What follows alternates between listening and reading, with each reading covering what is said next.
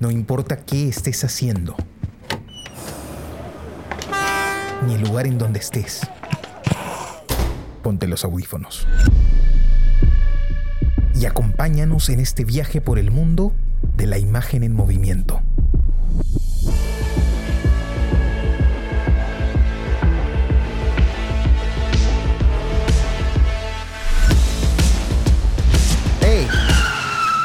¿Qué cine pasa? A ver, apaga tu micro, toque. Jenny, Jenny, apaga tu micro. Ah, sorry, man.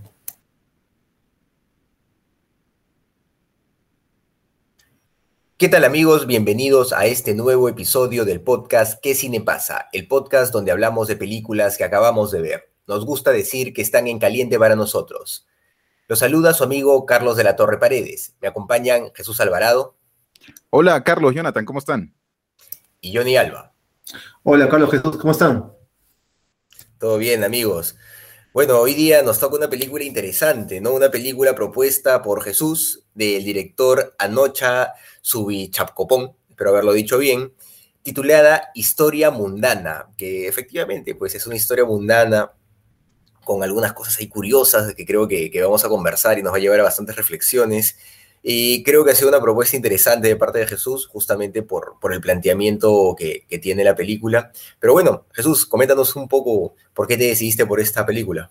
Claro, lo primero es, es comentarles que, el, bueno, es directora, ¿no? Es mujer, este, eh, pero bueno, el nombre lleva pues a, estas confusiones, ¿no? Eh, además de ese apellido impronunciable que tiene, pues, ¿no? Eh, a ver, bueno, esta película yo me la crucé mmm, el año 2015 o 2016 más o menos, ya hace algún tiempo, eh, y me llevé una sensación extraña, ¿no? Debo decir también que eh, recién empezaba para esa época, quizá como para, eh, empezaba como a explorar un cine diferente, ¿no? Un poco más disruptivo, con un perfil eh, un poco más independiente, alejándome un poco de, de del mainstream, de, directores igual, igual de interesantes, pero que, digamos, se mueven, en, que tienen un perfil más narrativo, digamos. Eh, entonces me crucé con esta película, me destapó la cabeza, pero no entendí nada, ¿no? Eh, o entendí muy poco, entendí muy poco, precisamente porque es una película que no tiene una línea narrativa clara, que no tiene nada eh, que contar específicamente. Este, y eso, y ese elemento es, es parte de lo, eh, de lo interesante de, de, esta película, ¿no? En los cursos de guion, de dirección de cine, usualmente eh, las recomendaciones que le hacen a los guionistas noveles, jóvenes que recién se inician, ¿no? Es que se apeguen a historias sencillas, a historias concretas, ¿no? A historias que se basen en una estructura este, determinada. Yo estaba más o menos por esa época, eh, investigando libros de McKee, de Sitfield, eh, eh, leyendo sobre estructuras cinematográficas, sobre construcción de personajes y esas cosas, y esto se alejaba absolutamente de eso, ¿no? Se hacía absolutamente disruptivo y para mí, en su momento, luego de la confusión, fue como eh, un, despertar también hacia nuevas posibilidades, ¿no? Eh, es una de las películas que me hizo entender esto que repito cada cierto tiempo, que el cine es más que las historias, ¿no? Eh, mmm, que, el, que, el, que el, cine puede ser un, un ensayo, y bueno, ya después, después conocí el, cine ensayo específicamente, pero el cine puede ser un ensayo, el cine puede ser filosofía, el cine puede ser poesía, el cine puede ser muchas cosas, ¿no? Eh, y trasciende a las historias, trasciende a las historias absolutamente, ¿no? Eh, siempre se agradecen buenas historias, por supuesto, eh, que estén, digamos, amalgamadas con, con el buen cine, pero, pero hay otras plataformas también, o hay otros formatos, quiero decir, que, que permiten acercarnos a, acercarnos a las historias y a veces de mejor forma, ¿no? Y uno de ellos es la literatura, que es como el formato que yo considero por antonomasia de las historias.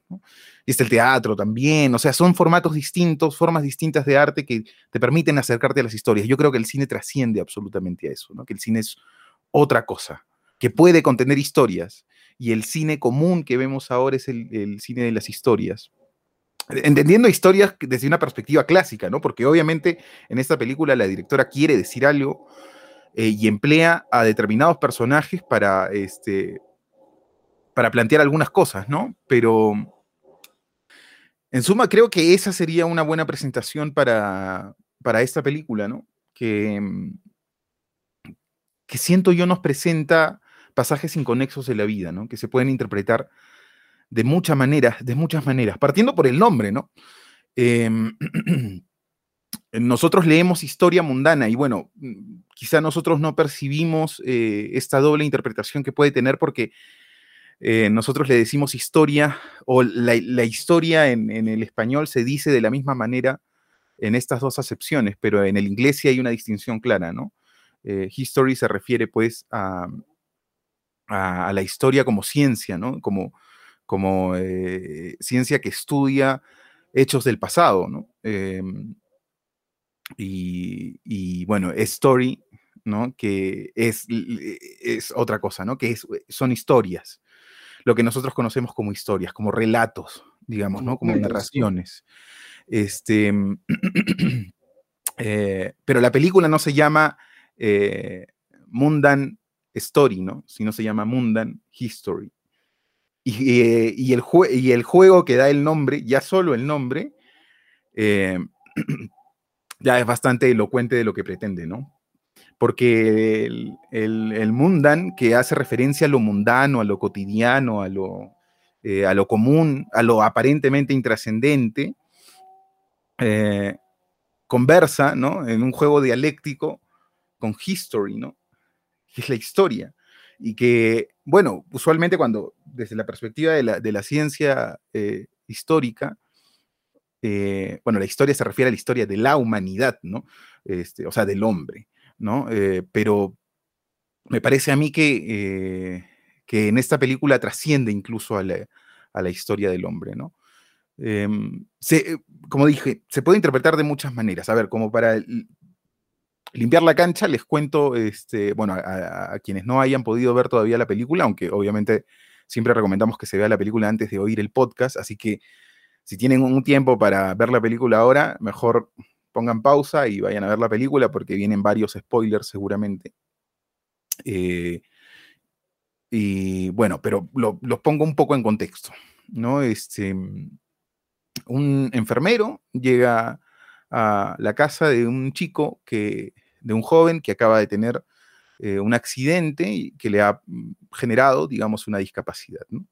En torno a eso, es que la película se sostiene, eh, o digamos, eso es, esos son como los rasgos en torno, sobre personajes, sobre historia a nivel clásico que se pueden más o menos identificar, ¿no?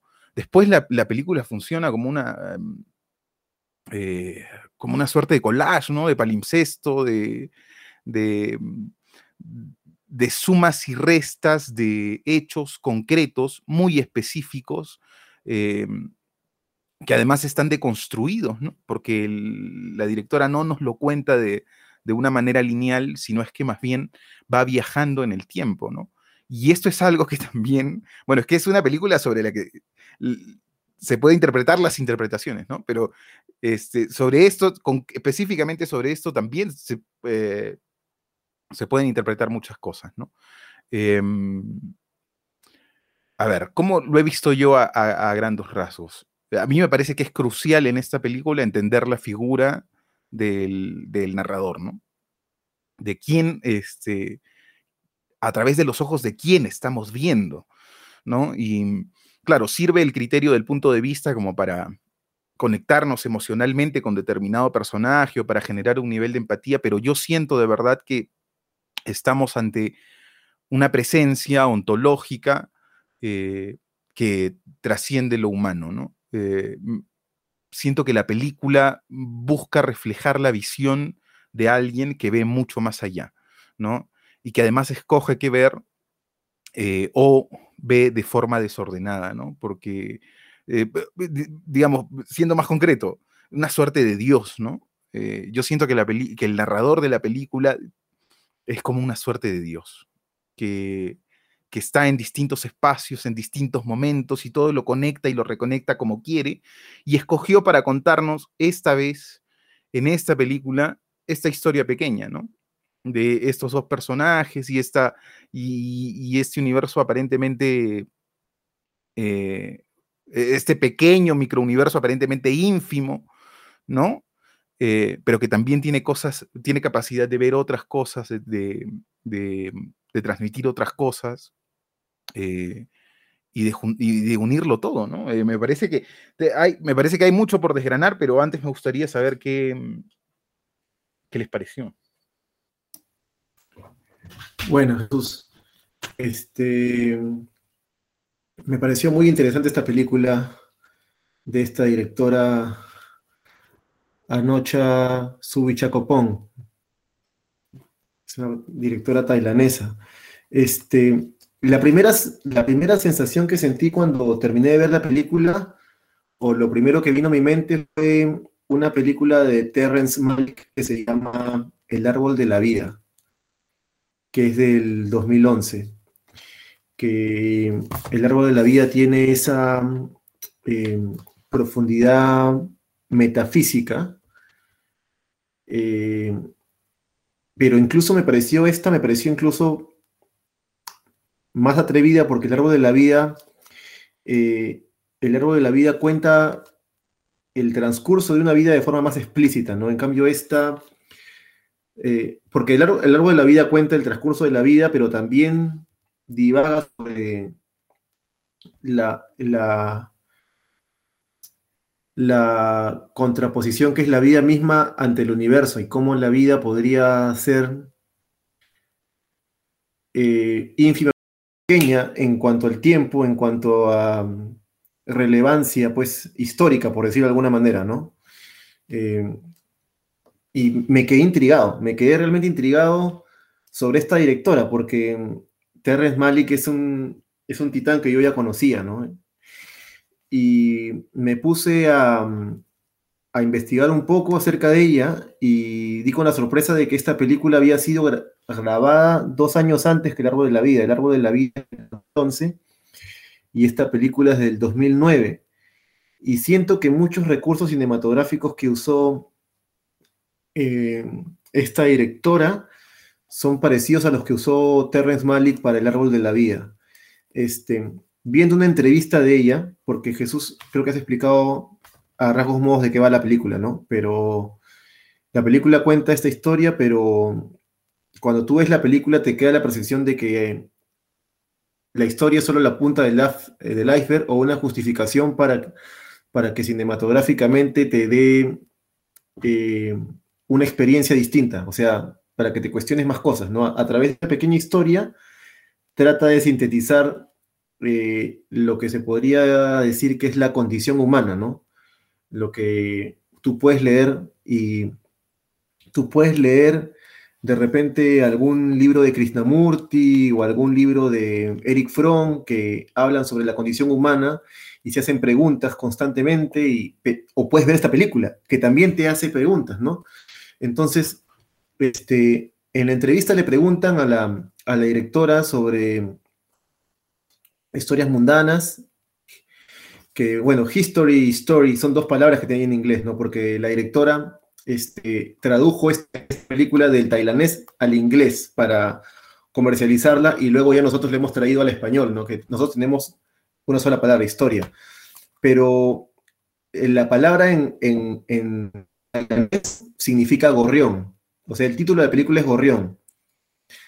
Eso es lo que explica la directora. Pero gorrión en tailandés tiene eh, dos significados este, más, ¿no?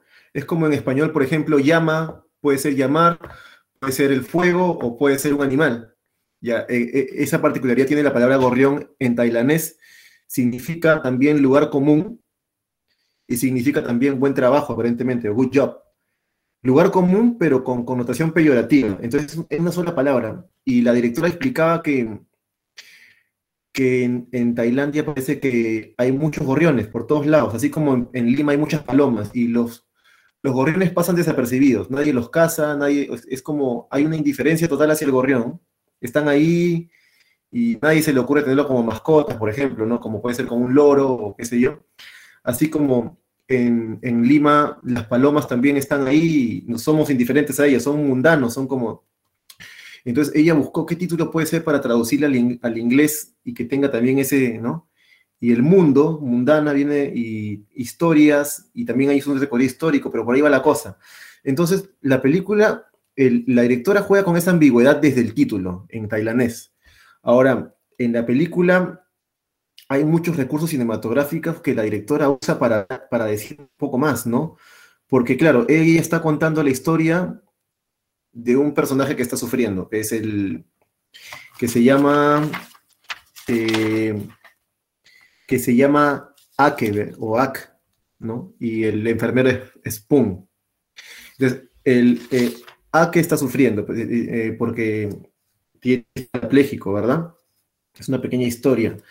Pero ah, y nosotros vemos con él lo que le pasa, pero la, directora lo narra con una especie de. Mm, con, una, con un montaje caprichoso, por decirlo, por decirlo de alguna manera, porque nos lleva. Hay, hay muchos. Hay flashbacks repentinos.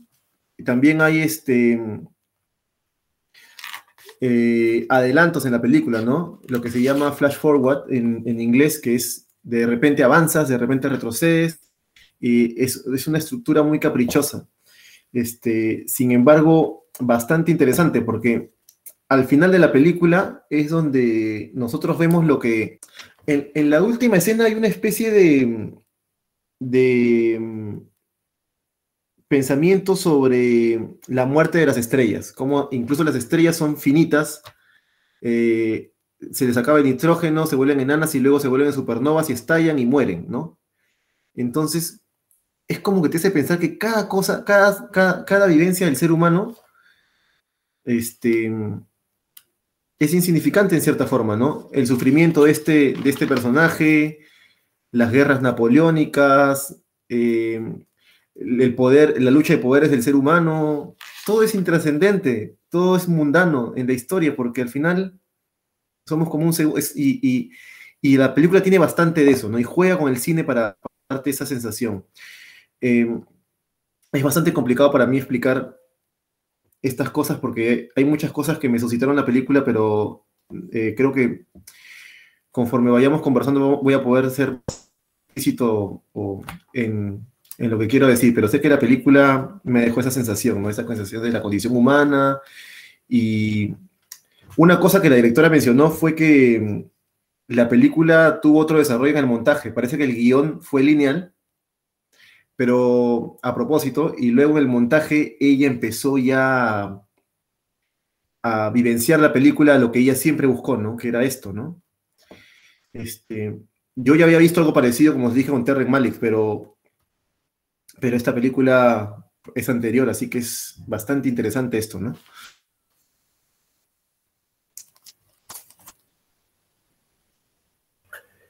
Sí, efectivamente, la película ha sido, pues, eh, algo, algo novedoso para mí, ¿no? Respecto al, planteamiento.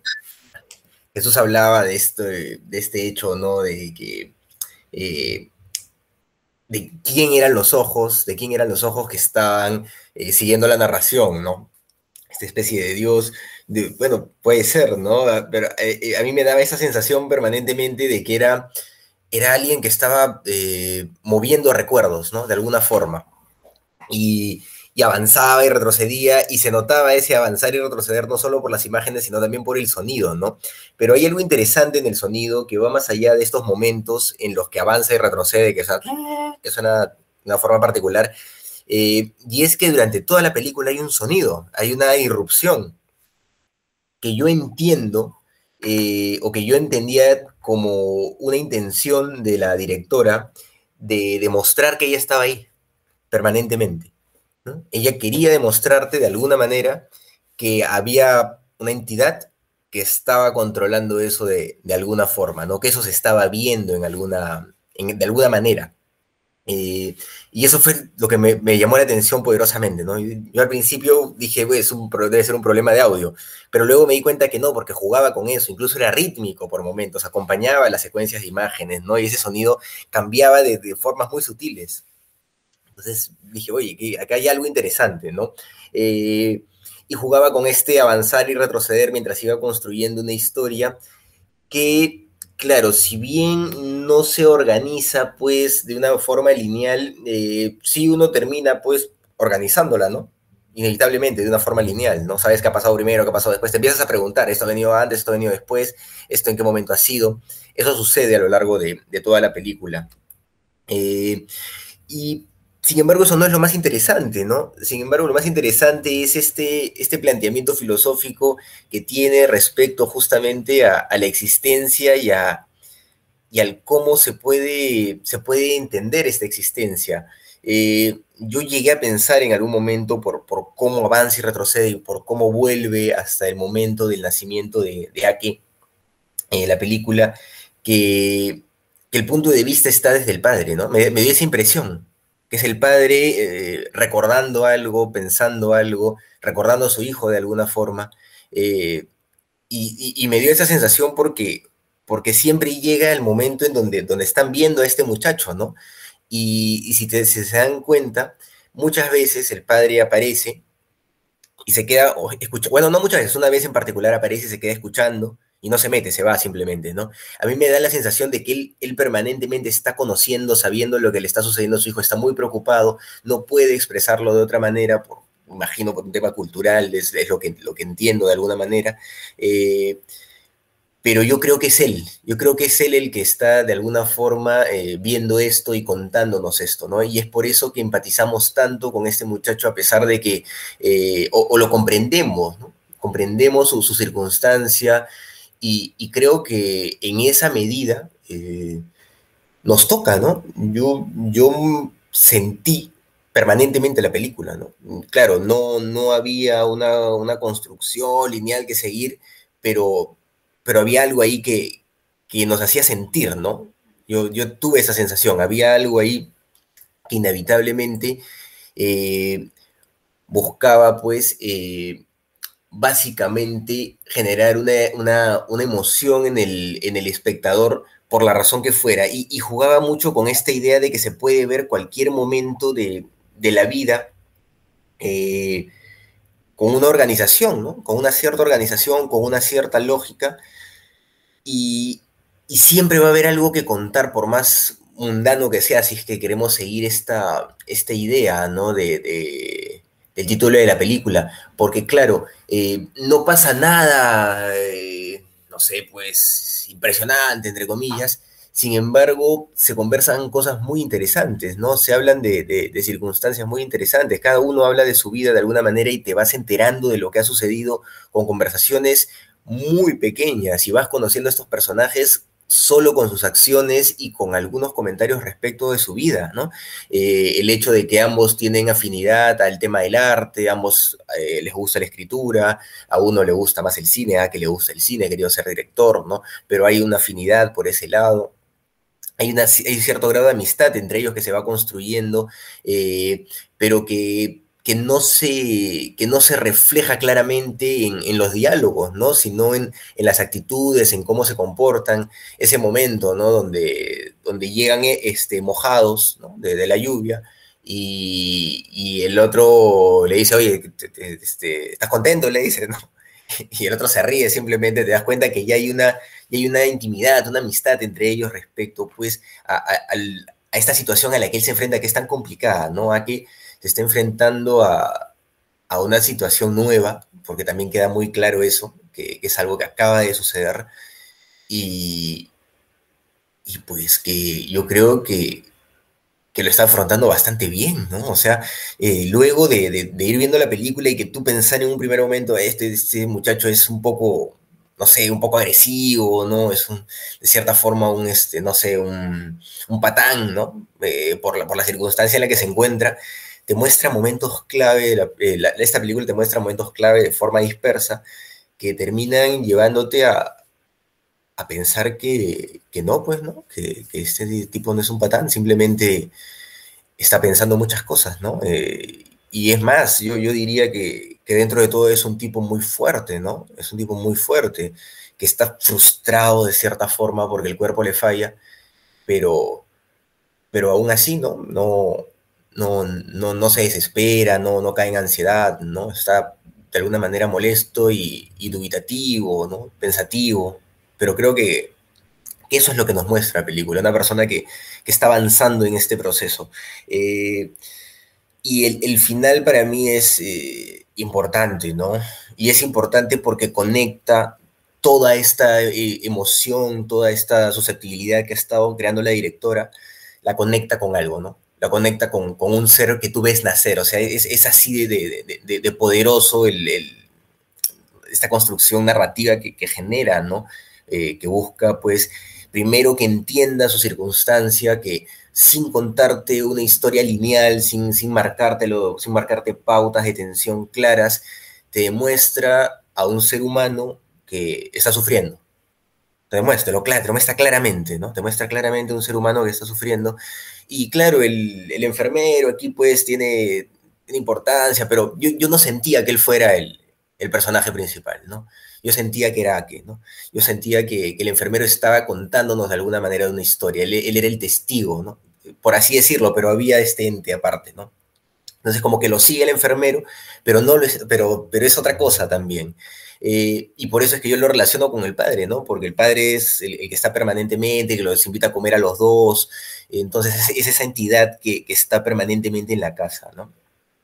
Eh, como decía, creo que, creo que construye bien toda esta emocionalidad que ha, ido creando eh, al conocer a, este personaje de aquí con su nacimiento, ¿no? Porque eh, ya nos lleva a otro, a otro grado, ¿no? Ya nos lleva a otro nivel, ya, ya sabemos quién es, ya sabemos cómo está y de repente lo vemos nacer, ¿no? Y creo que es, es una escena muy fuerte, muy buena, ¿no? Y, y, y, se ve muy natural, parece incluso documental, no sé realmente si lo sea, pero, pero parece, ¿no? Parece que, fuera una grabación real, que, que, se ha hecho, cámara en mano, eh, y te transmite algo que tal vez no se podría transmitir de una forma eh, más estética, entre comillas, ¿no?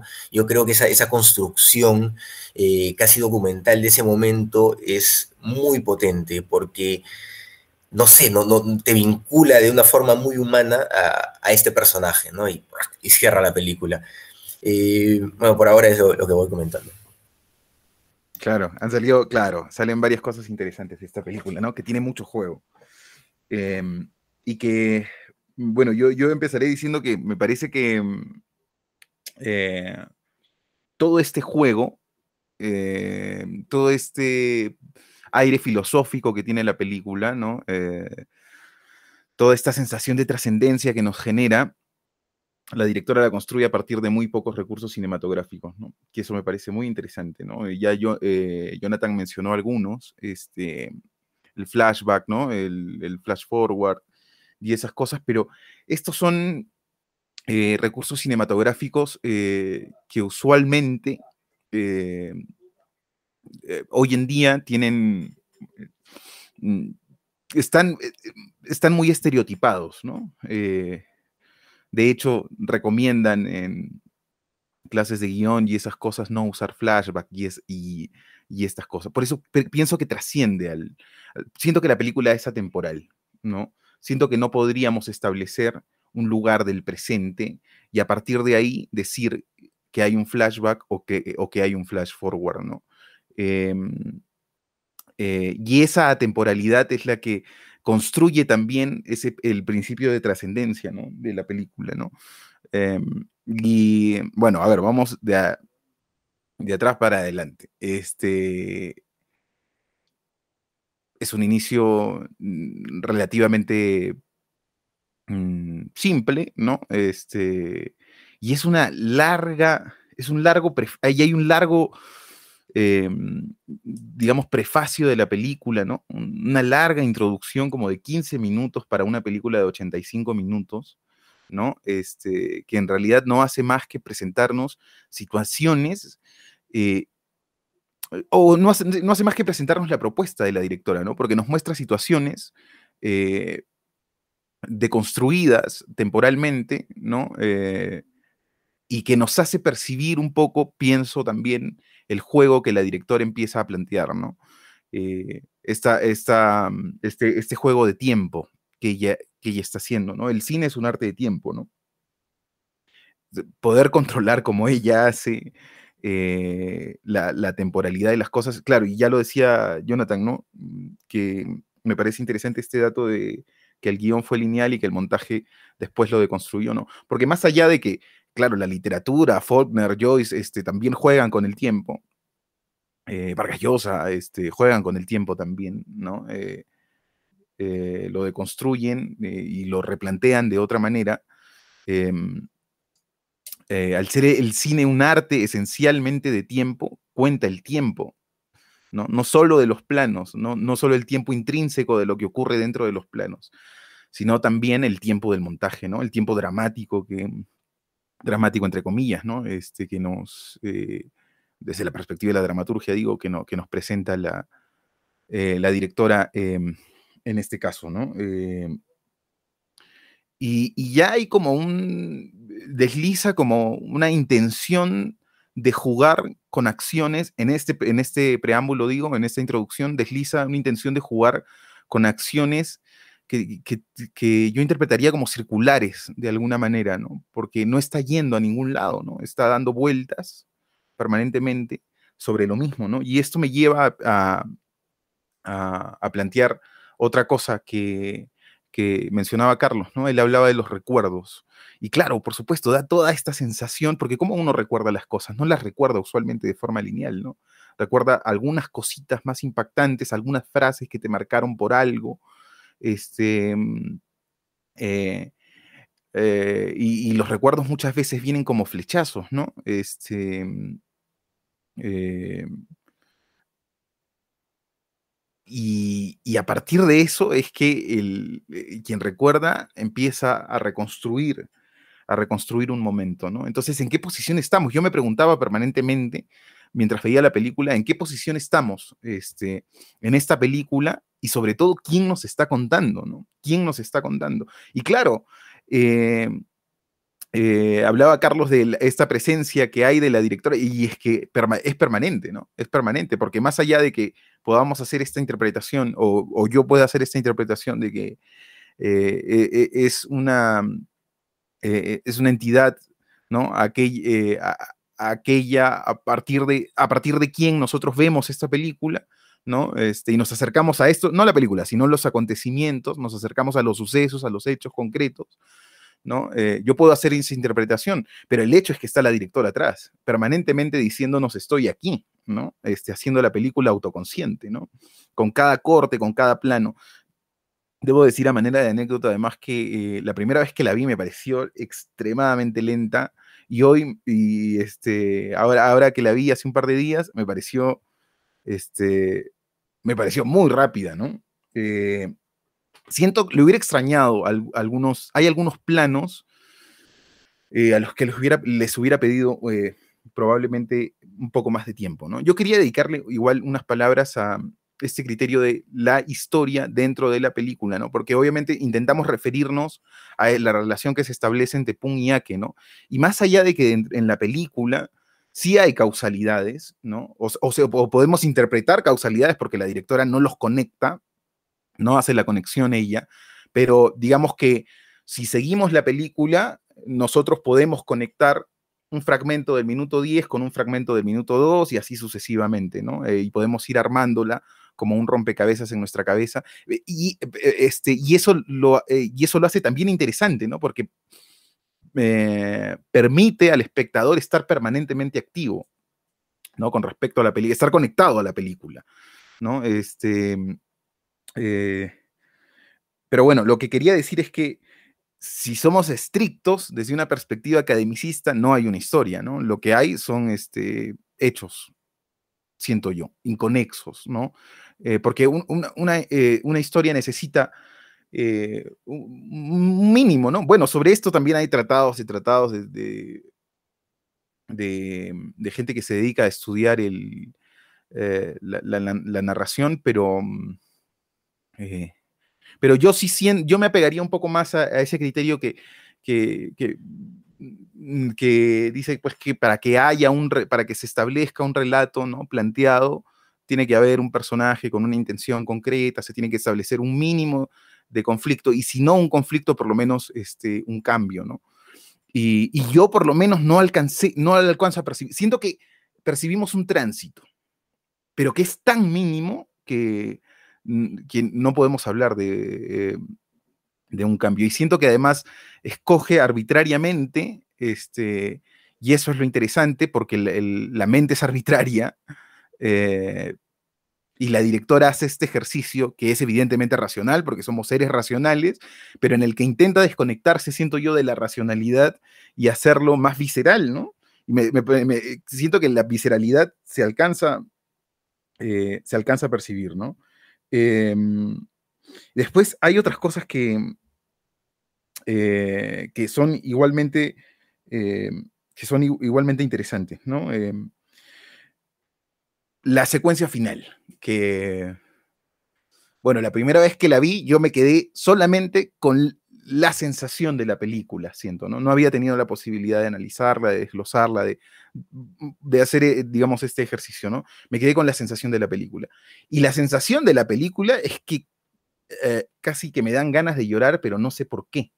Y no entiendo bien por qué, ¿no? Porque me estoy dejando llevar nomás por determinadas circunstancias y de pronto se despliega esto frente a mí. Este, fue extraño, ¿no? Eh, y me pareció un poco maniqueo al inicio, ¿no? Eh, la primera vez que la vi. Pero ahora lo entiendo. Y entiendo que ese fragmento, o lo que entiendo es que ese fragmento pertenece al momento en el que ellos van a, a este museo astronómico, ¿no? Eh, y que los otros momentos también pertenecen a ese. Entonces, eso lo hace aún más poderoso porque la directora no se está saliendo de esos pequeños instantes, o sea, se sostiene en esos pequeños, si lo, si lo entendemos así, ¿no? Que también podría no entenderse de esa manera, pero me parece que hay ciertos detalles que me hacen pensar que, mm, eh, que es así. Primero que, si no me equivoco, no se alcanza a ver bien, pero me parece que quien nace es una niña, ¿no? Me da la sensación de que quien nace es una niña. Em, y lo segundo es que alguien va en, el, en un auto, ¿no? Y se sobreimprimen unas imágenes. Y yo he visto esa imagen varias veces y no, bueno, definitivamente no es saque, perdón, no es pum, pero creo que tampoco es saque, ¿no? Este, eh, entonces, eh, digamos, estas son eh, algunas pistas que me, hacen pensar, y bueno, ellos estuvieron en este museo astronómico antes, ¿no? Y estuvieron por ver algo, ¿no? Y pensaron, em, ah, todavía no, vienen, no, va a venir más gente o no sé qué cosa, ¿no? Y se sentaron frente a una pantalla y la directora corta y se va hacia absolutamente otra cosa, ¿no? Y eso queda ahí como un, eh, un implante que aparentemente inconexo, como inconexas quedan este, otras cosas también, ¿no? Y eso también es riesgoso porque si dejas cosas inconexas, puede permitirle al, este, o el espectador termina pues abandonando, ¿no? Porque no, acaba de entender determinadas cosas, entonces termina abandonando la historia. Y ya para cerrar esto que se me está haciendo muy largo y darle pase a, Jonathan, este, mm, eh, que eh, en un momento, pum, llama a alguien, ¿no? Este, y, este alguien le habla de una, mm, de una, eh, o, bueno, solo escuchamos a Pum, ¿no? Y Pum le dice algo así como, estoy aquí por ti, o lo estoy haciendo por, o algo así, como una cosa extraña que te hace preguntarte con quién está hablando y qué rol juega esa persona con la que él está hablando en el hecho de que él esté en este momento en esta casa en la que aparentemente no quiere estar, ¿no? Este, y eso, y eso queda inconexo. Eh, y, no, y, no, está mal, está bien, está, está perfecto, porque eh, además nos está mostrando determinados fragmentos que nos permiten acercarnos a algunos personajes, ¿no? Ya está la señora que cocina, por ejemplo, eh, de quien sabemos determinadas cosas, ¿no? Muy poquitas, concretas, muy específicas, ¿no? Pero que nos permiten construir este, este microuniverso que la directora nos está, este, nos está mostrando, ¿no? Eh, otro personaje que, eh, que, también aparece como un destello, ¿no? Es este, el de esta señora, ¿no? Que es un poco más adusta, ¿no? Que aparentemente siente lástima por, por, em, por, eh, por, por, por Ake, por, la por lo que está viviendo, ¿no? Ah, bueno, y, y ahí quedan algunas cosas más, pero bueno, lo iremos conversando.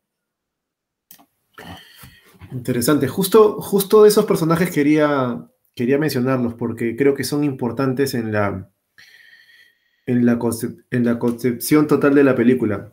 Este, yo creo que la película, eh, no se olviden de que eh, de la idiosincrasia cultural budista que tiene Tailandia, ¿no?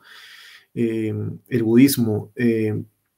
El budismo es, es, una religión, pero más que una religión es una vertiente filosófica y creo que es la vertiente filosófica que más, que más analiza el tema del absurdo, ¿no? El absurdo de la vida.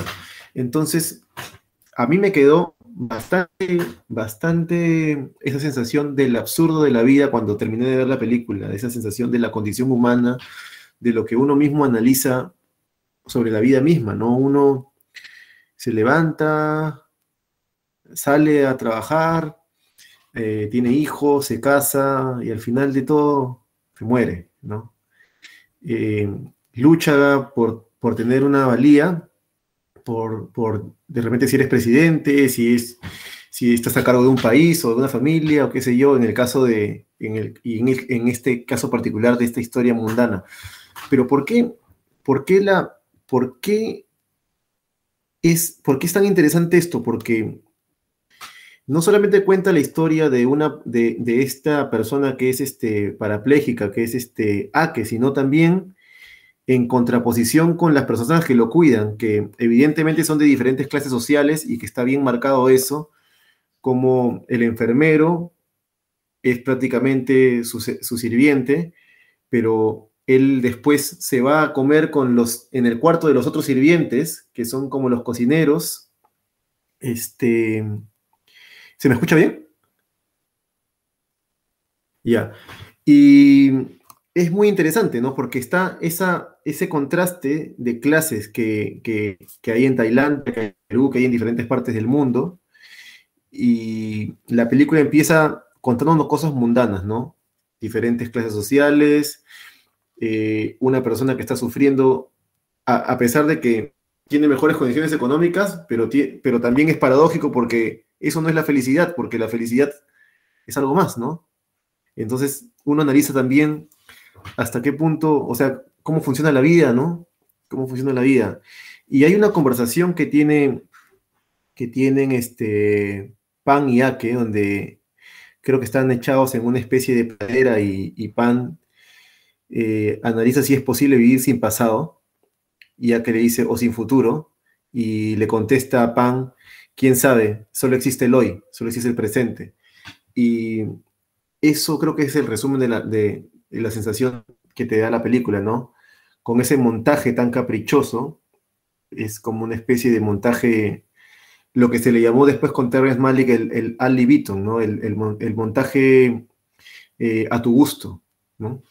Este, ellos van, de repente el guion fue lineal y cuando están en el Museo Astronómico, eh, si lo pones en orden, pues puede ser simplemente la narración de la historia pero ya en la sala de montaje lo conviertes en la, en la contemplación de la vida y en, en el absurdo en cómo todos vivimos, este, nos podemos accidentar, sufrir, tú puedes tener, tú puedes ser un sirviente, tú puedes ser este, un hombre exitoso, pero al final, este, y termina con esta escena del nacimiento, ¿no?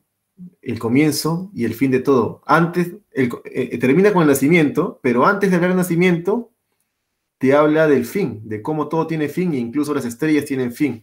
Entonces es de una metafísica y de un análisis bastante profundo, ¿no? Me parece que, que por eso esa es la razón de ser de los otros personajes también, para que en contraparte con los personajes que cuentan tengan eh, que nos den eh, cierta percepción al espectador, ¿no? Que creo que son muy funcionales y son bastante elegantes, ¿no? Dosificados sin ninguna, sin ningún melodrama. Están ahí y todo muy documental en cierto punto. ¿no? Esa mujer parece realmente una mujer que está en esa posición, en ese pueblo, en ese lugar. Todo parece gente que existe, gente que hay, que tú vas a cualquier parte del mundo y hay gente así, con estas funciones. Hay probablemente gente también con esa.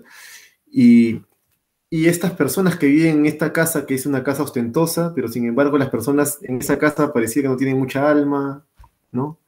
Entonces, eso, eso, eso quería analizar, ¿no? Como ese trasfondo un poco budista que tiene la película, un poco... Un poco yo diría solo para precisar, Jonathan, que, em, que bueno, yo no considero que el, que el montaje sea caprichoso, ¿no? Eh, no, no, caprichoso no es lo que quería decir. Lo que he querido decir, em, o el término, que es un término en latín, que es al, al ad libitum, es a tu gusto, pero claro, si tú, si tú no, si tú no si tú no ves la película en contexto, y cuando podrías pensar que lo ha montado un borracho, pero obviamente no, obviamente cuando ves la película en contexto, cuando ves la estructura, cuando ves cómo ha puesto lo de las estrellas antes del nacimiento, cómo ha puesto esto y otro, eh, no es, no es nada caprichoso, es un montaje muy, muy bien diseñado, pero lo que yo digo... lo que creo es que está, eh, tiene como un, un carácter fundamental, ¿no? Este, Juega con la ambigüedad Que está construyendo un sentido pero juega con una ambigüedad en contraste y, y, y, como, y con una dualidad siempre. claro, pero lo, fundamental. cuando he dicho caprichoso se puede entender que otra cosa, pero no es lo que quería decir. O sea, obviamente. claro, caprichoso viene de, capricho, pues, ¿no? Se entiende que es como un capricho. Caprichoso a lo que me refiero. Pero, a, lo que me, refiero que el, montaje cumple esa función de absurdo también de, de, la, del trasfondo este de la película. ¿no? Porque si te lo, si te lo pusiera de forma lineal.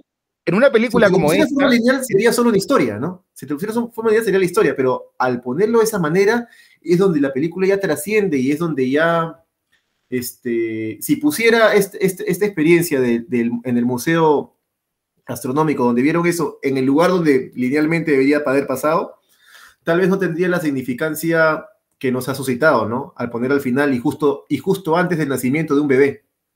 No, por supuesto que no la tendría. Claro. Yo siento que lo fundamental es que la película está construyendo un sentido, ¿no? Y que el montaje sirve a construir un sentido. Y quizá el perfil documental que, em, que bueno, en la, en la, yo siento que hay una puesta en escena clara, una posición de cámara clara y, eh, digamos, y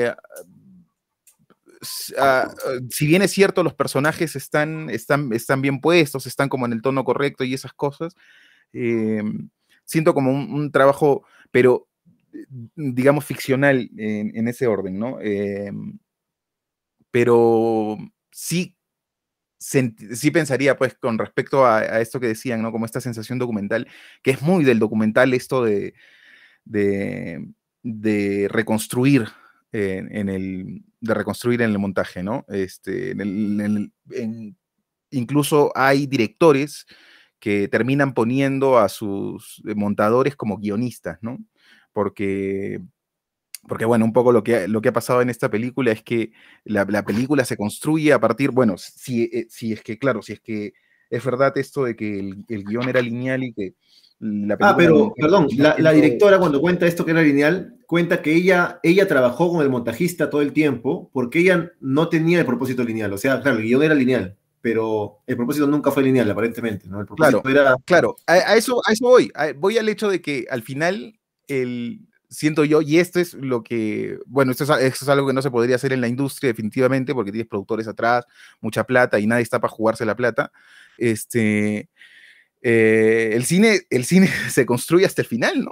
Se construye hasta el final. Eh, y se, eh, y se construye hasta la, el último plano, hasta la, decisión está tan... Que da tanto también para pensar de dónde, dónde poner los créditos de los...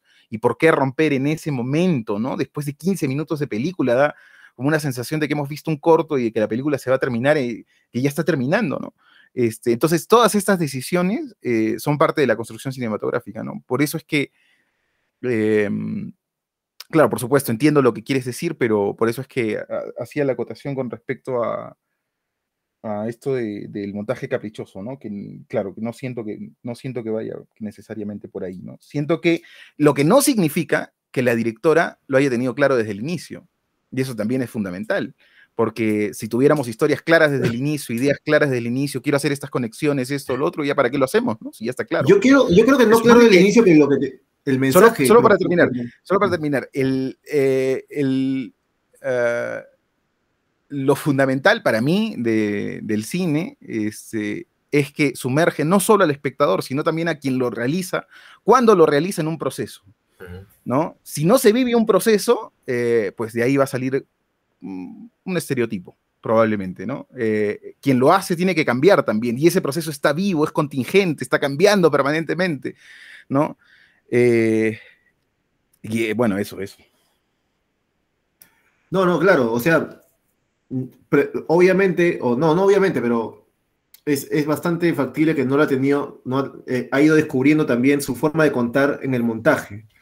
Pero yo creo que sí tenía esa, esa necesidad de, hacernos meditar sobre estas cosas, ¿no? Cuando, y este diálogo que, donde hablan sobre si existe el pasado o existe el futuro, y donde Pum finalmente le dice, solo existe el hoy, es, ese, ese diálogo tiene mucho que ver con, toda la película en general. Mira, con respecto a ese diálogo, yo tenía una cosa con respecto, con respecto a los diálogos, que todos, me parece a mí, bueno, no todos, no voy a decir todos, pero varios, ese concretamente me parece un diálogo que en cualquier otra película podría quedar muy mal, ¿no? Este, entonces, ahí es cuando entiendo que esta película funciona como un todo, ¿no? Eh, que esta película funciona como un todo que, que no se podría entender eh, un elemento eh, desconectado de lo otro, ¿no? Como decía Carlos, eh, el sonido este que acompaña de forma permanente también construye y va construyendo esa sensación, esta tensión que después al final la directora termina dilatando en la escena final.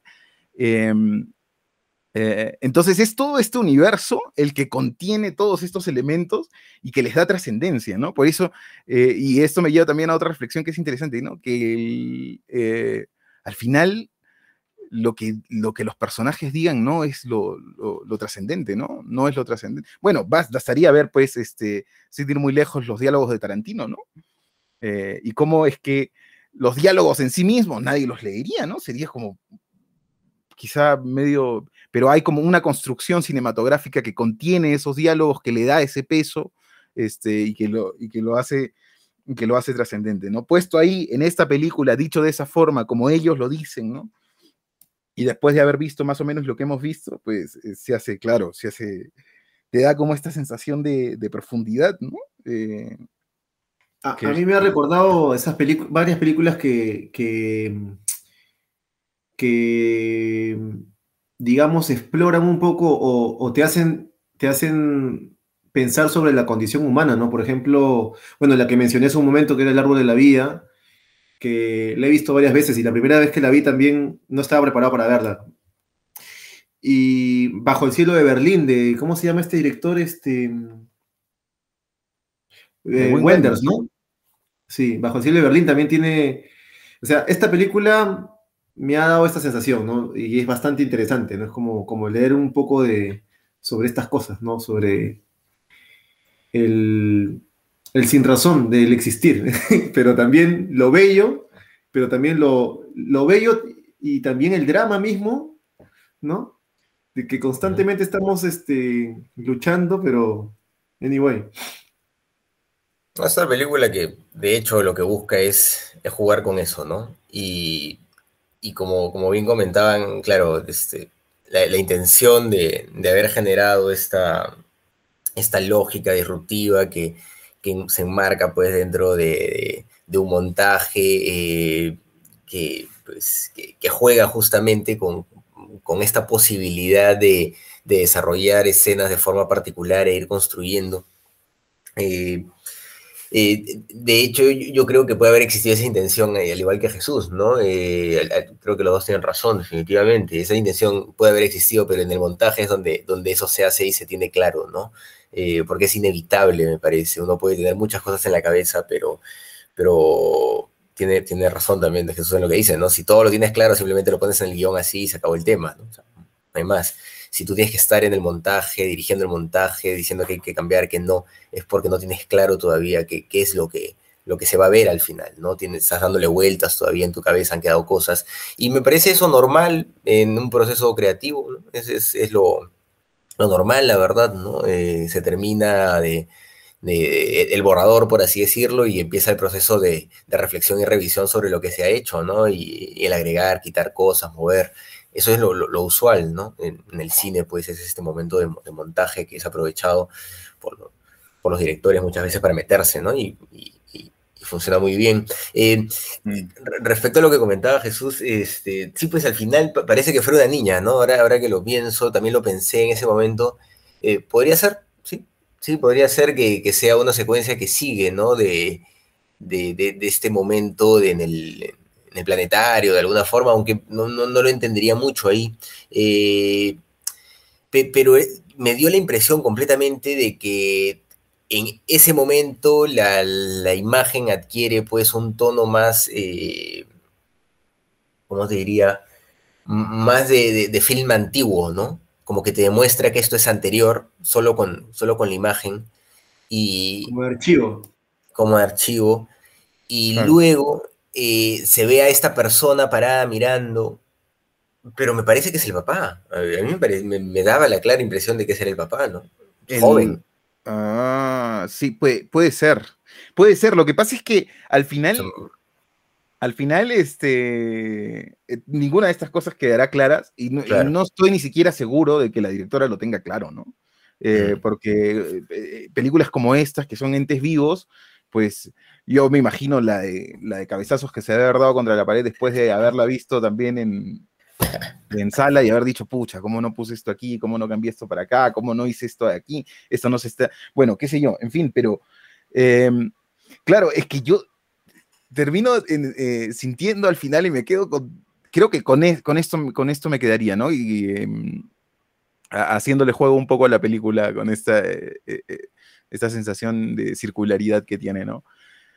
Con lo que em empecé diciendo, ¿no? Que el, que yo tengo la sensación de que quien observa, este, observa arbitrariamente, ¿no? Uh -huh.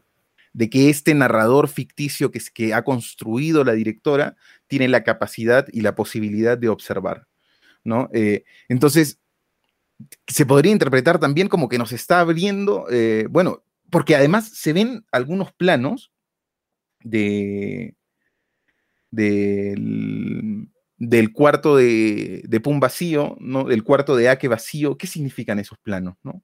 Este, nos muestra, y nos muestra al final el momento en el que él despierta en la clínica, que es el momento inicial, ¿no? Eh, no, no, no, sabemos con certeza qué es lo que puede haber pasado, podemos interpretar a partir de, este, de, la dialéctica que, que, que, pone en juego la, la directora, pero, pero, no lo sabemos con certeza, ¿no? Eh, entonces, todo esto a mí me da la sensación, porque además también siento en determinado momento, no sé si lo han sentido ustedes, que hay una tortuga marina que está apareciendo todo el tiempo, eh, y que a veces yo sentía que la tortuga es la que observaba, ¿no? Este, pero después, en planos, en contraplanos, buscaba a la puta tortuga y la, la tortuga no estaba en el cuarto, ¿no? Este... Hay, una, hay una cosa interesante sobre la tortuga, mira, la tortuga, cuando el, el personaje de, de Ake está en, tendido en la cama, la tortuga también está encerrada, o sea, está como en un cautiverio. Es como, para mí, yo lo interpreté como dos personas que están a, al azar sufriendo. como un reflejo de o algo. Bueno, después, la, después la, la, tortuga está libre y, y eso también juega con, con, el montaje, ¿no? El montaje también es como, es parte del absurdo, porque el tiempo en cierta forma, es una percepción de nuestro cerebro, de alguna forma. O sea, ver claro. el tiempo como una sucesión de, de, eventos, de que esto pasa primero y luego pasa esto. No, Pero claro, de, repente, digo, totalmente. de repente el universo es así, de repente nosotros estamos, estamos naciendo en este momento también, pero nosotros ya lo percibimos, o sea, es parte claro. de, esa, de, de, esa pregunta. De, claro, y me, y me, quedo al final, porque eh, yo, lo que pasa es que nosotros ya estamos analizando, ¿no? Y, y cuando se analiza se corre el riesgo de sobreanalizar, ¿no? Eh, algo que no está hecho para eso, ¿no? Que está hecho para verse, para, disfrutarlo. Eh, para, disfrutarlo y para que te genere determinadas preguntas, determinadas reflexiones y sobre todo una sensación, ¿no? Este, Que a mí me parece, bueno, los segundos visionados usualmente sirven para, como para analizar las películas, ¿no? Pero la sensación que te dejan los primeros visionados eh, es como, ahí está, pues, ¿no? Ahí está la carne, ¿no? Realmente. Eh, y es lo realmente, a veces es lo realmente importante, ¿no? Eh, entonces yo me, quedo con esas, con, las, con esas sensaciones que produce la película, más allá de las conexiones que porque llega un punto, siento que ya, ya no, no podemos seguir conectando cosas porque ya nos van a llevar a universos absolutamente distintos, ¿no? Y es interesante eso, este, eso también, porque es una película que, que, que, plantea reflexiones desde ese punto de vista, pero, pero bueno, pienso en la, sensación inicial que me dejó, ¿no? En, ese, en, ese, en esa suerte de llanto contenido, en esa suerte, en esa secuencia final, ¿no? Esta sensación de que este, de verdad estamos frente a lo trascendente, ¿no? Em, bueno, y el, y el, mensaje final eh, me parece que es más, o la premisa, podríamos decir, ¿no? Más que mensaje, porque no sé si tengan la intención de plantear un mensaje, pero la premisa es muy fuerte y, este, y nos pone de cara a nuestra realidad, ¿no? Al final no somos nada, ¿no? No somos nada, no. Polvo de estrellas, ¿no? No somos nada.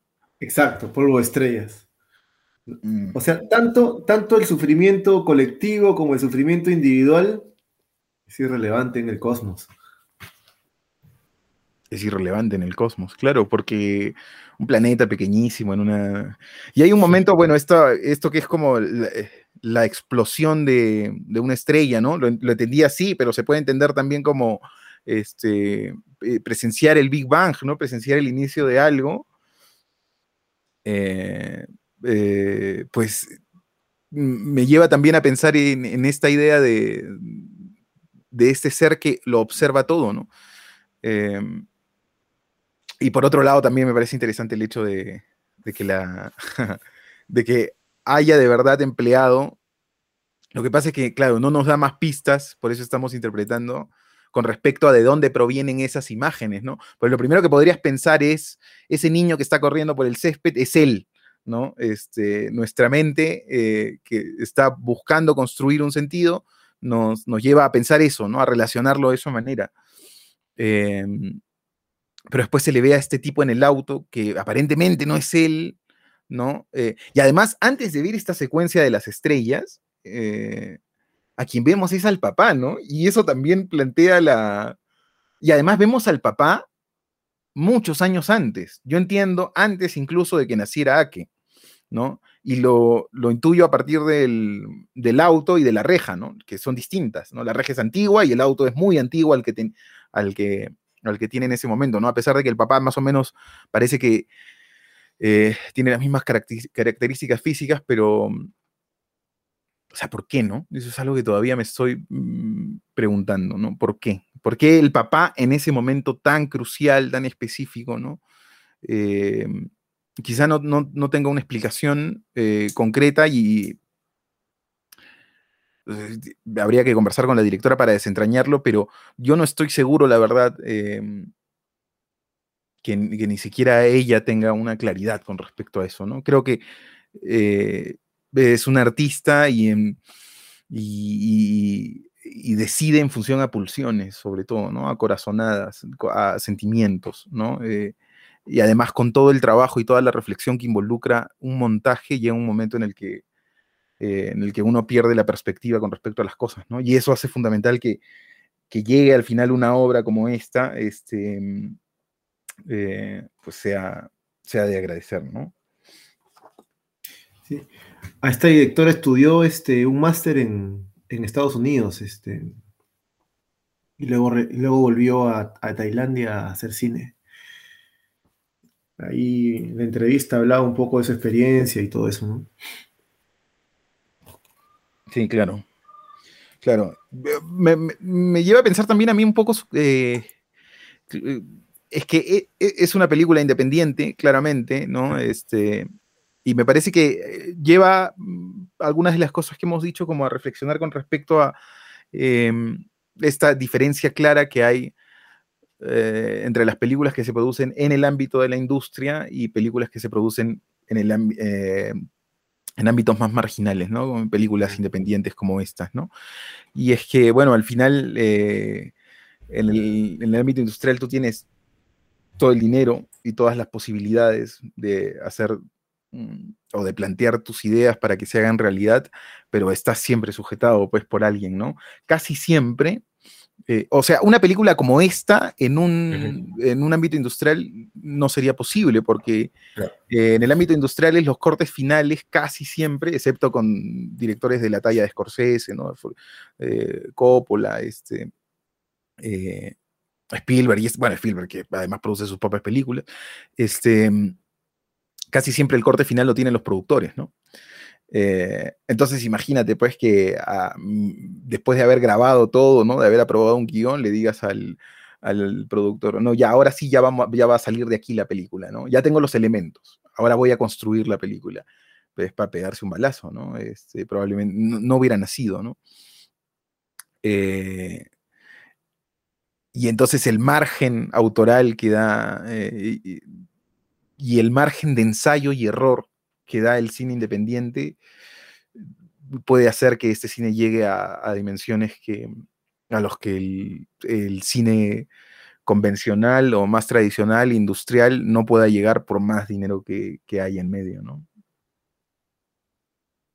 De hecho, ese tipo de planteamientos refrescan, ¿no? Eh, y, y, siempre son lecciones de cine en la medida en que justamente juegan con elementos eh, que no son, que no, que no, no, no, no requieren mucho dinero, ¿no? O sea, esa, es la realidad. Hacer una película es carísimo. Eh, mantener todo un equipo de producción, a los actores, el, mismo eh, equipo de los mismos equipos de grabación de audio, de video, etcétera, las luces.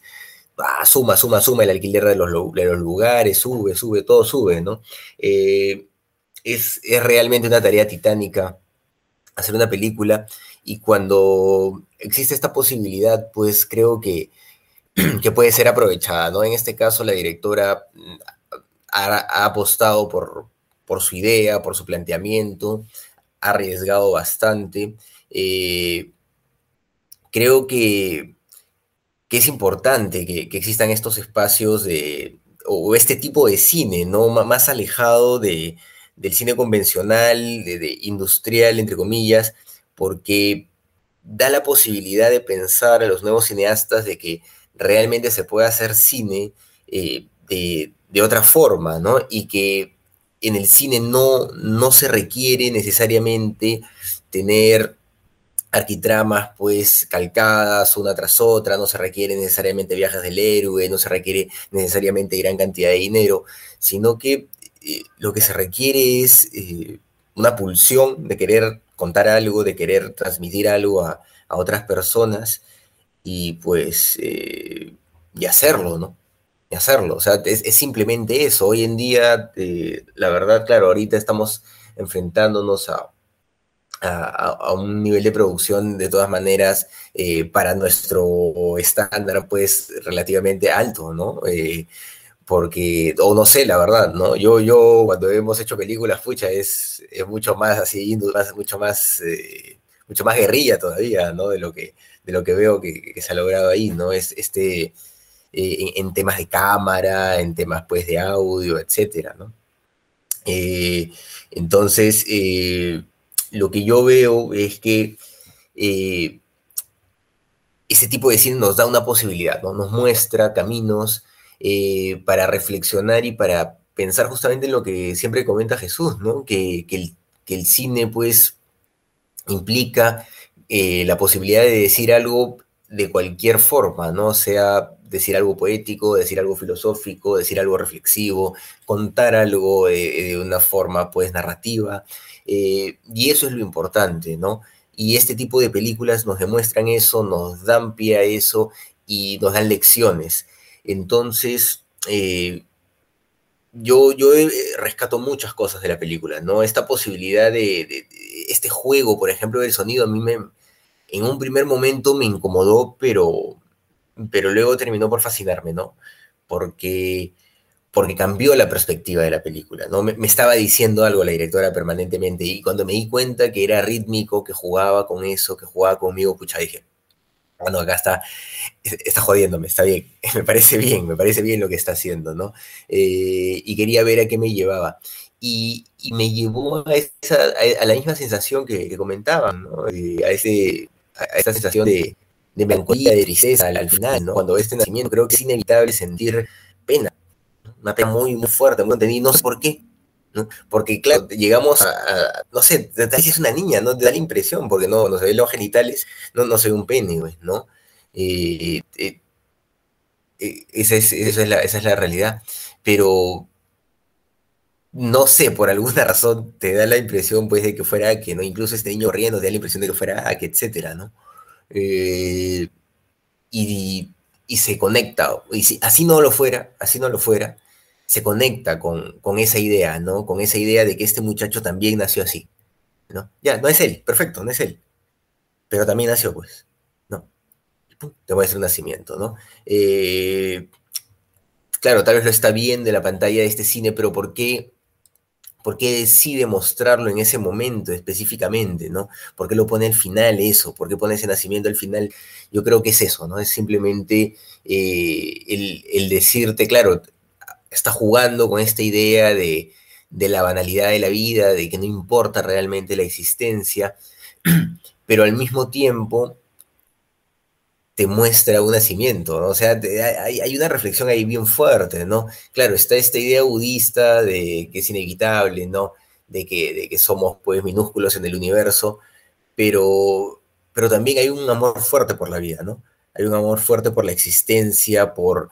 Eh, por la posibilidad tal vez, y así lo vemos dentro de la lógica budista, de, de trascender a partir de eso, ¿no? De en esta existencia mundana, absurda, construir algo nuevo, ¿no? Y algo que, te lleve, pues, a, hacerte parte del cosmos de alguna forma, ¿no? Y desaparecer, que es más o menos la idea. Eh, claro, justamente eso, que lo que tú dices, Carlos, es importante. O sea, cuando yo digo eh, el absurdo de la vida, no, no, no, no, no quiero ser malinterpretado con que la vida no importa, sino al contrario, sino que eh, lo ilógico que es a veces eh, que la humanidad en general eh, se pierda en, en, el absurdo de las guerras o en el absurdo de la búsqueda sí. del poder o en el absurdo claro, te, de... presenta, te presenta la vida como un regalo, ¿no? Al final. Claro, la vida más bien es, inclusive el sufrimiento, que es el sufrimiento individual, es, es, es, es, un absurdo que a veces hay que ver la vida de otra forma. Eso es, eso es, lo, que, eso es lo que creo que la directora está diciendo, ¿no? Sí, sí es, es, difícil, pero claro, yo, a, mí, yo, a mí también me deja esa sensación de que al final, este... Más bien, la conciencia del absurdo es tan grande, las cosas son tan, este... Sí. Eh, y, y, pasan tantas cosas que no sabemos, eh, que, bueno, ¿por qué estar, eh, estar sufriendo, ¿no? malviviendo, ¿no? cuando se podría vivir de una mejor como manera. y como individuo, de las dos cosas, ¿no? Y como claro, claro, por supuesto. Y, pero mira, yo quería, ahora que Carlos hablaba, yo pensaba en, en que, claro, la, la, estructura misma de la película, que la tiene, es muy funcional a, a, este momento final, ¿no? O sea, la directora está, además de que está construyendo toda esta idea este, filosófica, ¿no? De índole más reflexivo, ¿no? Metafísico, eh, que nos lleva a repensarnos eh, permanentemente, incluso como especie, ¿no? Eh, y como individuos también, por supuesto. Este, hay una construcción cinematográfica que le es funcional a potenciar este momento final, ¿no? Este momento final. Y es que durante casi 60 minutos, a excepción de dos momentos concretos, eh, la directora no pone música, ¿no? Eh, que ya hemos dicho y sabemos que es como eh, que tiene un, un, nivel de elocuencia pues muy amplio, ¿no? Que la música puede, tiene una capacidad de transmitir cosas este, muy, muy potente, ¿no? Este, entonces, bueno, no pone música, sino más que en dos momentos concretos. Eh, y además de eso, nos está mostrando durante 60 minutos más o menos eh, escenas cotidianas, ¿no? Este, nos, lo está planteando, ¿no? Y de pronto viene esta reflexión. Bueno, en el medio hay un poema que, que a mí me gustó mucho, que es precioso, ¿no? Eh, y que había que entender también cómo ubicarlo dentro de, dentro de ese contexto, ¿no? Eh, me parece que esa sí es la voz de, de Ake, ¿no? La del, del poema, ¿no? Que habla de, bueno, que, construye en nuestra mente la figura de este ave, ¿no? Al que un- una bala le atraviesa el pulmón y esta cosa, ¿no? Y que cae al suelo. Es, muy bello ese, momento, ¿no? Y además, eh, el poema este, literario, digamos, eh, está acompañado de un poema visual que refuerza mucho la potencia de la construcción de los espacios en la película, ¿no? De lo que no hemos hablado, pero eh, creo que incluso se podría establecer un patrón de en qué momentos aparecen determinados planos, este, y cómo es que la directora está revisitando los espacios a partir de perspectivas muy similares, ¿no? Em, ah, bueno, eso, eso, eso como punto aparte, pero el hecho es, pues, como punto, eh, como entrecomillado, pero lo que quiero decir es que eh, durante esos 60 minutos ha estado conteniendo todo este nivel de tensión tan brutal, tan brutal, nos tira esa reflexión acompañada de este, al final de una, de una, una música que empieza a aparecer, ¿no? Y viene esta secuencia del nacimiento que, más allá de la película, ¿quién no vería una, una, una secuencia como, o quién no reaccionaría emotivamente, qué ser humano no podría reaccionar emotivamente a una secuencia como esta, ¿no? Ver un nacimiento. Yo mientras salía, cuando salió el, el bebé, cuando salió el bebé, yo pensaba, eh, o sea, estaba, tenía la secuencia flor de piel, ¿no? Y estaba pensando, ¿por qué no respira, ¿no? ¿En qué momento va a respirar? Eh, ¿no? Eh, y ese instante, ese casi segundo, o sea, se convierte en una eternidad en ese momento cuando lo estás viviendo, ¿no? Eh, y tiene esa capacidad, pues, y nos suelta esta secuencia, y es brutal, la mezcla es brutal, pues, es brutal, porque Eso me tanta recordó tensión una frase acumulada de- termina pues, en un sismo, pues. No sé, siempre me recordó una frase de André eh, que creo que la, no sé si la, la conocí en la escuela, que dice, lo imaginario ha de tener en la pantalla la densidad especial de lo real. Como una... André Bazin era uno de los, este, de los, los que trabajaron con, ¿cómo se llama esta gente que trabajó en esa época, Jesús? En, en la revista esta francesa, ¿no? De, En, en, este, en Cayer su Cinema, dices. Sí, sí, sí. Me parece. Claro, claro, Bassin es un, este, e- e- es un ensayista, un pensador, este, reconocido, pues, ¿no? Al lado de Walter Benjamin, ¿no? De, este, de, de Leus, ¿no? Este, eh, son gente que está permanentemente repensando eh, el arte cinematográfico De- de- desde de una la época de, la época de los años 40, ¿no? claro, desde una perspectiva filosófica, desde una perspectiva, este, eh, que empuje el cine hacia su verdadero lugar, ¿no? Que es el lugar de la trascendencia, ¿no? Sí. Mm, El padre de la. Nouvelle Vague, creo que ese es el André Bazin. O uno de los tutores de, de Godard, de, de Truffaut. Claro, ¿podrías volver a leer la frase? Eh, lo imaginario ha de tener en la pantalla la densidad especial de lo real. Mm, Se presta para análisis, ¿no? Sí, claro. análisis, ¿no? Hay que contextualizarlo. Sí, hay que contextualizarlo porque que se, pu- se puede, se puede en- entender de muchas maneras, ¿no? Em, pero claro, es interesante como desentrañar aquellas cosas que, de hecho, este cine, bueno, ya lo decías, ¿no? El de la Nobel Bach, este cine bebe de, de esta gente, ¿no? Este, se puede, por Sí. supuesto que se puede concebir, porque una cosa es analizar el arte y otra cosa es hacerlo, pero son cosas distintas y no todos tienen las habilidades para las dos cosas necesariamente. eh, pero de hecho todo este análisis, el análisis que hacen estos filósofos contribuye pues, ¿no? A entender, eh, sobre todo desde la perspectiva de, de quien observa, ¿no? Porque quien hace, yo no sé si está pensando en estas cosas necesariamente quien, es, quien hace, ¿no? Eh, probablemente eh, mm, está dejándose llevar un poco. Bueno, ahí seguramente Carlos también tendrá algo, algo que decir, pues, este, porque mm. me imagino que en, sus procesos literarios también, pues es, yo no sé si estás, no estás pensando, pues, en la, estructura, ¿no? Estás dejando de llevar nomás, pues, ¿no? Claro. Sí, sí, por supuesto. Y yo creo que la frase que, que he leído, que leído Johnny tiene que ver con, el tema de la verosimilitud, ¿no? Siempre se habla esto de, que es necesario que la ficción aparente realidad para que, para que sea digerible, ¿no? En, todo sentido. O sea, no puede ser real porque es, es, imposible que sea real, pero tiene que parecer real. Y ahí está la cosa, ¿no? Pero ahí hay algo interesante. Hay algo interesante, que el espectador tiene que aceptar este, Claro, en esa medida, ¿no? claro, en esa medida, en esa medida, porque, porque si no, claro, todo se hace inverosímil, ¿no? No, pero no, es que sea real. Lo que, a mí me parece, lo que a mí me parece fundamental eh, con respecto a eso es que cuando hay determinadas, y creo que esta lo logra, creo que esta película de cierta forma lo logra, que alcanzan la verdad y la verdad trasciende a la realidad, ¿no? Este, eh, no sé, es de repente muy ambicioso, ¿no? Seguramente mi hermano eh, me diría, bueno, ¿qué estás hablando? Pero mm, eh, pero bueno, desde, desde mi posición, yo tengo esa sensación, porque ha tocado una fibra que es muy humana, que es difícil de explicar, ¿no? De transmitir con palabras, este, que no se puede contener a, partir de, la racionalidad, eh, pero que se puede sentir, ¿no? Ah, y, muchas veces yo he tenido la sensación de que esas son las cosas fundamentales, ¿no?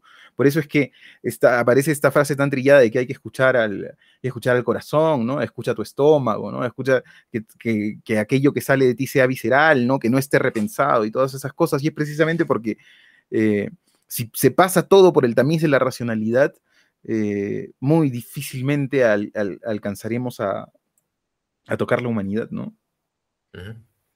Claro, como artistas hay que avanzar a veces sin, sin pensarlo tanto y luego ya lo aterrizamos. Nos ha dejado, creo, demasiado metafísicos esta, esa película. Por supuesto. ¿Pero qué dicen, amigos? ¿Ya, estamos para calificarla o queremos comentar algo? No, ya estamos, creo, ¿no? O bueno, no sé, no sé, pero yo creo que... Sí, yo creo que podemos dar los comentarios finales a la hora que damos nuestra... Claro. Perfecto. Johnny, ¿te, parece si tú comienzas? Sí, sí, sí. Este... Bueno, primero un poco perdón por la gente por lo profundo y metafísico que nos hemos puesto, nos hemos puesto demasiado, demasiado Schopenhauer. Pero la experiencia ha sido bastante interesante.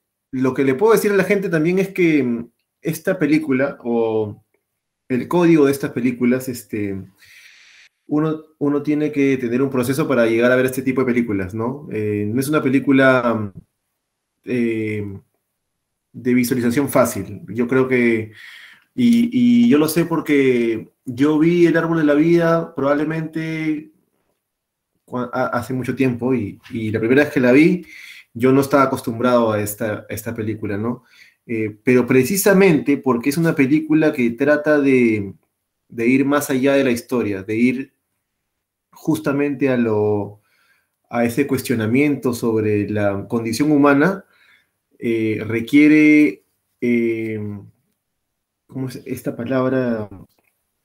Cuando requiere contemplación, el, requiere lo que, lo que se ha perdido un poco en, este, en estos tiempos. Nuestra capacidad de contemplar. Contemplar eh, un atardecer, contemplar la belleza de, alguna, de alguna planta, qué sé yo. Y la contemplación pues tiene una, una, una temporalidad distinta. Por ejemplo, yo, donde estoy viviendo yo ahora, en Australia, tú sabes que Perú está más lejos del Ecuador, más cerca del Ecuador, entonces el, atardecer es más, más, rápido. Aquí el atardecer es mucho más lento. Y es alucinante ese tipo de cosas, ¿no? Cómo, uno cambia. Entonces, este, esta película es una película contemplativa, como tiene una narración contemplativa, por, por clasificarla, porque siempre clasificar es odioso.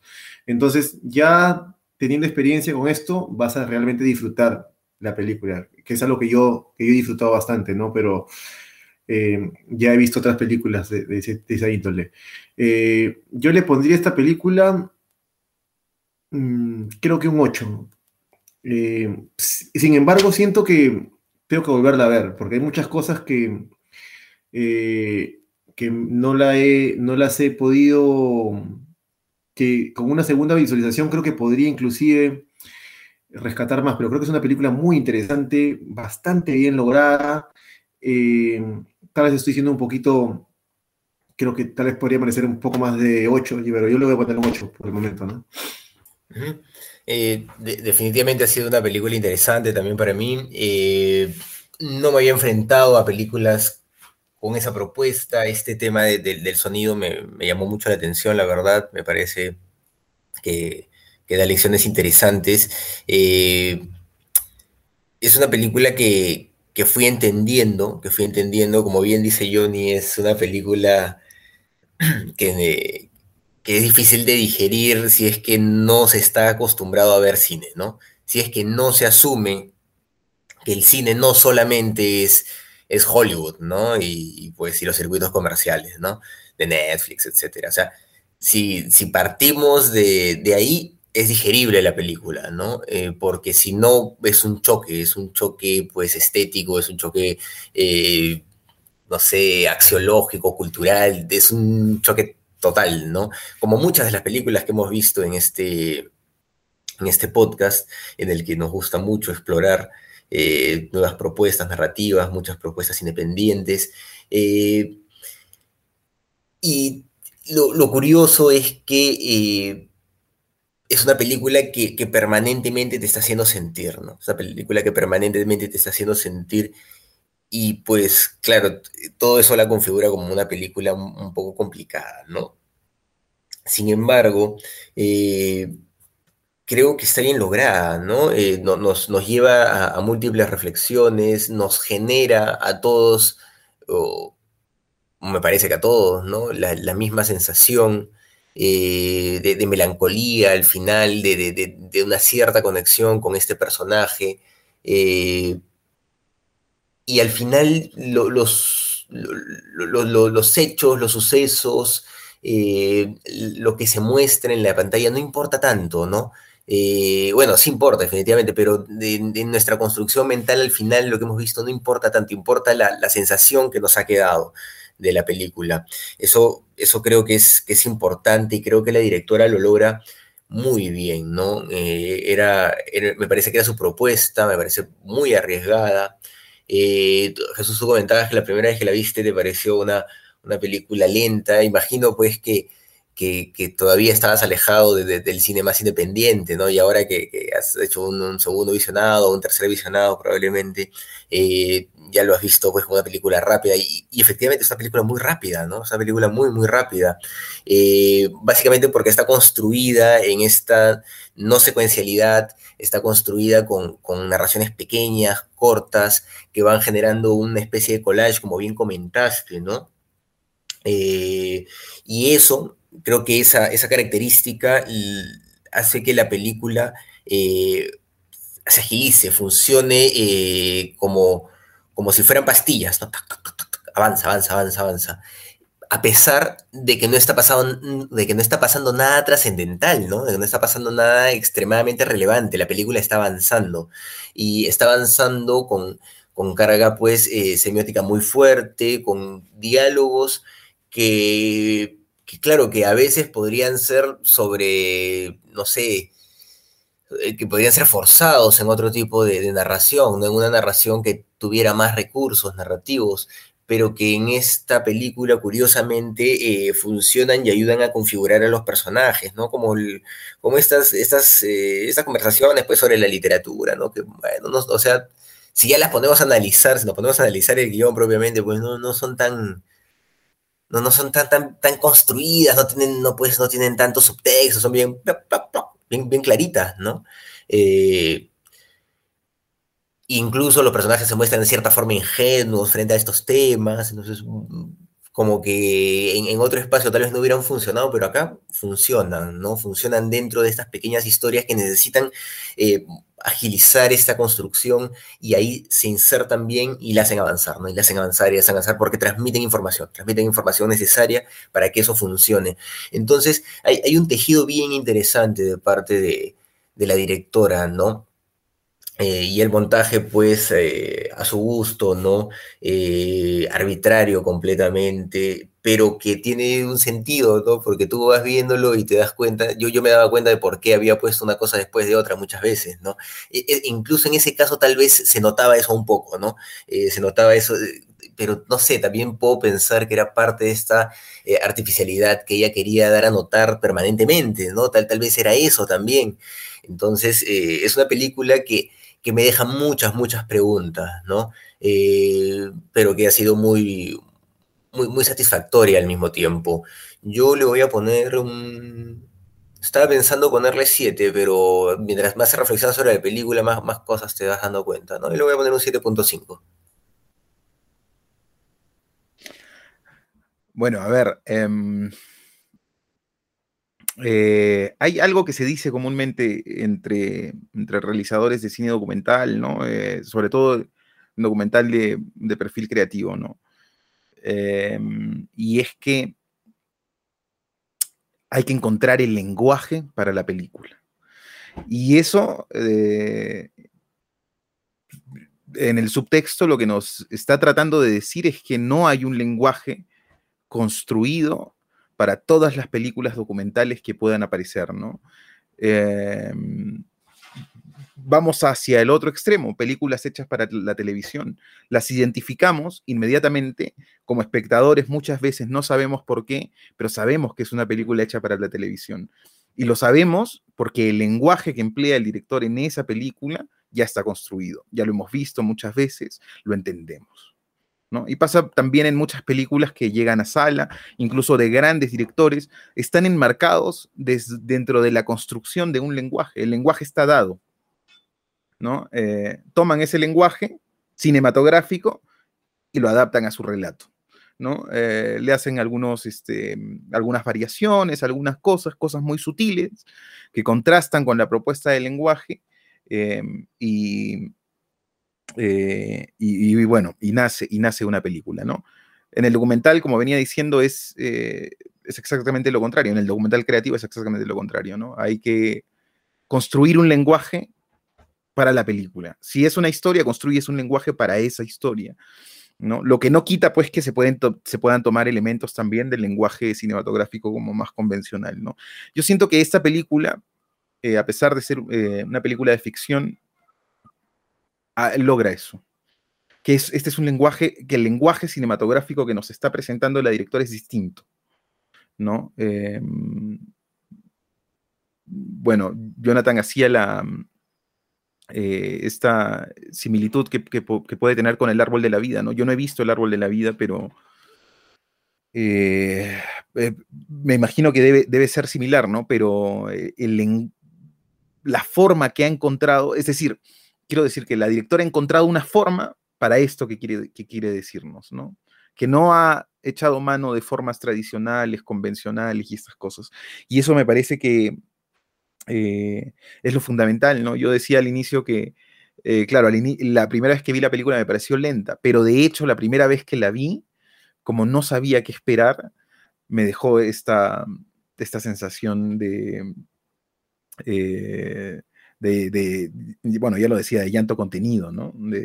y de no entender por qué, además, que es como muy frustrante, ¿no? Este, porque te deja como una sensación de, eh, de que algo muy importante está ocurriendo frente a tus ojos o acaba de ocurrir frente a tus ojos y no lo has captado, ¿no? Es como una estrella fugaz que pasa y no te has dado cuenta de lo que pasó frente a tus ojos y fue maravilloso. ¿No? Este, ya en este segundo visionado, bueno, ya sabía que venía, ¿no? Ya sabía que venía más adelante, la, sensación es, tiene, tiene igual fuerza, pero se diluye, ¿no? Y eso me parecía curioso, ¿no? Que sí es cierto, y, eh, lo comenté hace un rato, que la primera vez cuando vi esta película es que yo recién, fue de las primeras películas que vi de este tipo, ¿no? Recién me adentraba como a este mundo de, un poco más marginal, ¿no? De, cine marginal. Em, eh, entonces, pues la, sentí extraña, ¿no? Extraña, la sentí como disociada de, lo que nos dicen, ¿no? De lo que nos dan comúnmente como, como cine, ¿no? Me parece que es una película que tiene, que da, tiene mucho más juego del, bueno, la contradicción es este, lo fundamental en este ejercicio, a mí me parece también, y el, ejercicio creativo me parece también, ¿no? Entonces me voy a contradecir ahorita mismo, ¿no? Este, eh, y a diferencia de lo que dije hace un rato, de que de repente estábamos sobre, sobre analizando la película, ahora creo, unos minutos después, que es una película que da mucho más juego para analizar. Y creo que da para eh, algo específico, ¿no? Que es un análisis semiótico, muy concreto. Lo que pasa es que se, nos hace un poco complejo, por lo menos a mí, porque no reconozco los signos necesariamente, ¿no? O los signos que plantea la directora ahí no necesariamente significan lo mismo. Tendría que hacer un trabajo de investigación mucho más amplio de lo que significa, por ejemplo, esa pequeña tortuga de mar, ¿no? Eh, y del budismo en sí mismo para entenderlo, ¿no? Si, si si me, porque si a mí me hablas de budismo, inmediatamente lo que yo entiendo, a pesar de que mis abuelos son budistas, pero bueno, no, yo no he heredado esa tradición, este, lo que yo entiendo inmediatamente es karma, ¿no? Em, y eso me lleva a pensar inmediatamente en que en algún momento una de las personas que trabaja en la casa de, de, Ake em, dice que la mamá también le pasó algo similar, ¿no? O que también murió de una forma similar, ¿no? Entonces, si estas ideas se conjugan, si, si, yo eh, eh, arbitrariamente, más allá de la intención de, la directora, las hago conversar, ¿no? las hago dialogar, eh, pues lo que se puede estar diciendo también puede ser este, cruel, ¿no? o no sé, no sé, no sé cómo calificarlo ahora mismo, pero es otra cosa, quiero decir.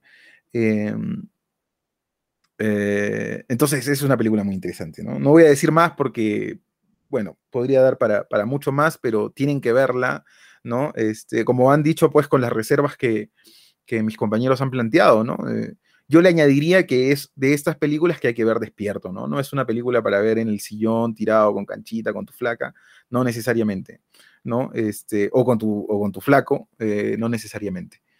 Mm, es una película para ver bien atento, si se puede con audífonos, para percibir, sobre todo en, este medio este, del, streaming, ¿no? Hubiera sido extraordinario ver una película como esta en el cine, ¿no? Pero, bueno, no, no, no es el caso, no se dio. La película está en Movie, la pueden encontrar ahí y este y si tienen posibilidad de verla en un televisor en condiciones controladas, que nadie los moleste, ¿no? Eh, y despiertos, y si se puede también con una taza de café, eh, todo eso va a contribuir a que la película se vea, eh, se vea de, mejor manera, se comprenda mejor y que a uno le deje esta sensación de querer verla de nuevo también, ¿no? ya dije cuánto le voy a poner, creo que no, ¿no? Yo le voy a poner nueve. Muy bien, tienen entonces 7.5, 8 y 9. Bueno, esa película bien calificada, tener 8 y pico por ahí. Muy bien, amigos, ahora falta que elijamos la película de la próxima semana. Le toca a Johnny Alba. Bueno, bueno. Este, les había comentado que estaba interesado por poner a un director que me gusta mucho que se llama Emil Kusturica. Y quería empezar con una película que me parece que es interesante, que es un, es un poquito más este, eh, atractiva, se llama Underground. Te das por lo seguro, Johnny. Sí, bueno, para entrar a Costurica, ¿no? Y después bueno, ya... es un ¿eh? si no la han visto, tienen que verla. bueno, qué bien eh, por aquellos que no la han visto, ¿ah? Porque es como estas cosas que estas pequeñas joyas que te encuentres y está bien. Sí, porque hay otros directores también de ese lado de, Europa que quisiera proponer más adelante, pero quisiera entrar con Costurica, que es, digamos, lo más... Costurica es alguien que, yo creo que debemos... Universal, es universal. Muy bien, amigos. Entonces, la próxima semana vamos con Underground de Mir Costurica. Eso ha sido todo por hoy. Hemos sido sus amigos de ¿Qué si de pasa? Carlos de la Torre, Jesús Alvarado y Johnny Alba. Hasta la próxima. Chao. Chao, chao.